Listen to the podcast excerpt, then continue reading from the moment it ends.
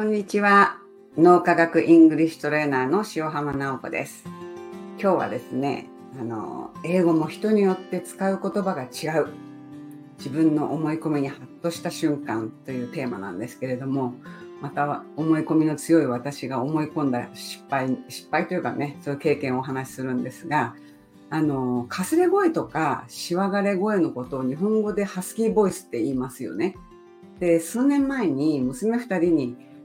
そのしわがれ声とかのハスキーなんて言わないよって、普通はね、ラスピーって言うんだよって言われたんですよ。で、それで私はもう、ああ、そうなんだって記憶に留めて、ハスキーっていうのはじゃあカタカナ英語なんだろうな、ラスピーを使わなきゃいけないんだって思ったんですよね。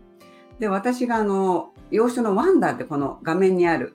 ね、あの、洋書を読んでいた時に、こういう文章が出てきたんですよね。ちょっと表示してみようかな。そう。Thankfully that only lasted for a second.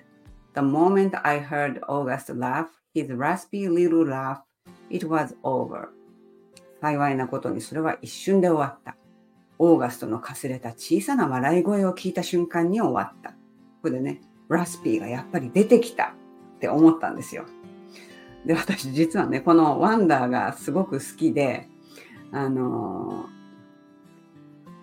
映画にもね、なってる。この、ここにね、ジュリア・ロバーツ主演の映画にもなってるんですけれども、この本があまりにも好きで、しかも読んでるとすごく日本語と英語の違いとか、覚えておくといいフレーズとかがたくさんあるから、あの、この要所一冊を読み切るっていうゴールで、あの、全部で123章あるんですよね。それの123章の1章を5分ぐらいの動画にして、あの、ここではこういうところが、あの、ポイントだとか、あの、家庭法の説明とか、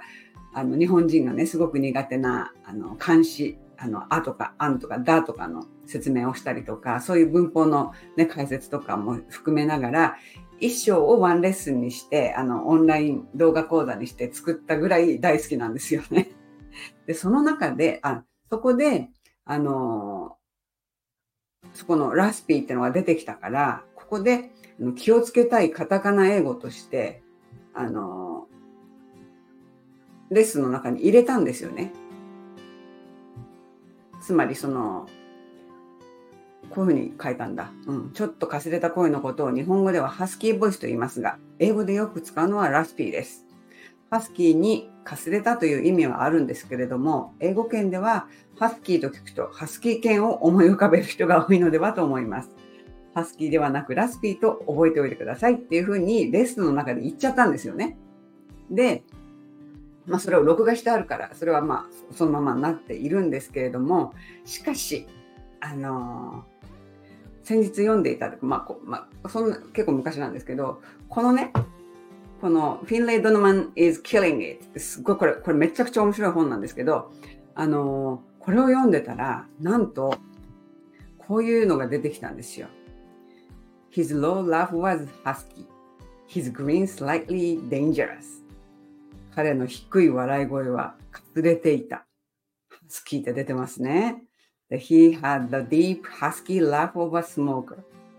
タバコ吸う人の深いかすれた笑い声をがを持っていた。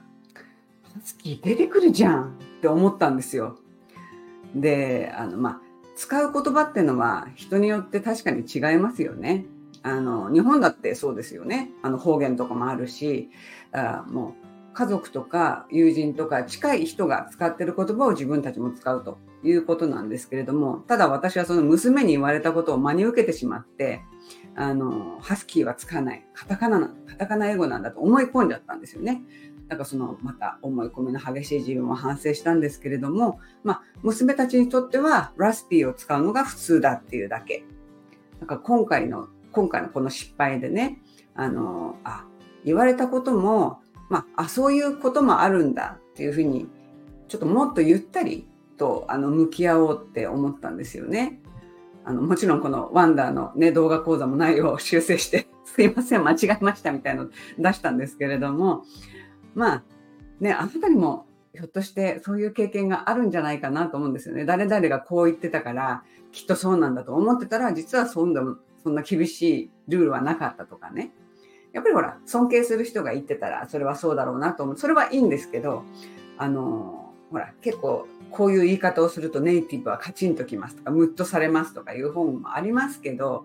あの、そういうのが、まあ、そういうのもあるって、ちょっと気持ち、心に留めておいて、あんまり気にしすぎると、ね、ムッとさせちゃいけない、カチンとさせたらいけないとか思って、ね、ビクビクして、英語喋れなくなっちゃいますよね。あの、なんかそれでビクビクして喋れなくなるよりは、ちょっと間違った言い方をしたら、相手がちょっと、うんみたいな顔をしたら、あ、なんか私変なこと言ったみたいな感じで聞いてみるとかね、そういうふうに直していけばいいだけだから、あの、まあ私ほど思い込みが強く、強い人もそんなにいないとは思うんですけども、あのね、すべてをもう言われた通りとか、文字通りに信じ込まない。その英語、英語だけじゃないですけど、何か言われて、その受け止める心に緩みを持たせながら、あの、考えるっていうのがすごく大事なんだなってこの経験で思ったんですよね。その英語の世界にそのアンテナをね、ピピピって張り巡しな、張り巡らせながら、そのグッとする表現とか、ハッとした気づきをね、あの、堪能するっていうのが、やっぱりそれが、あの、英語の英語を学ぶ醍醐味というか、それが楽しいわけなんですよね。だからもう、英語もハッとしてグーだ。トシちゃんのって覚えてますか？あの、だからその、ときめきなもう、あ、この表現素敵とか思ったらそれをメモっておくとか、あの、楽しみながらね、あの、英語を学んでいきたいと思うんですけれども、まあ、思い込みには気をつけて、あの、ね、それは私自分に言ってるんですけれども、あの楽しみながら心に緩みを持たせながらあの学んでいってほしいなと思います。ね、今回も私の失敗経験をお話ししました。では失礼します。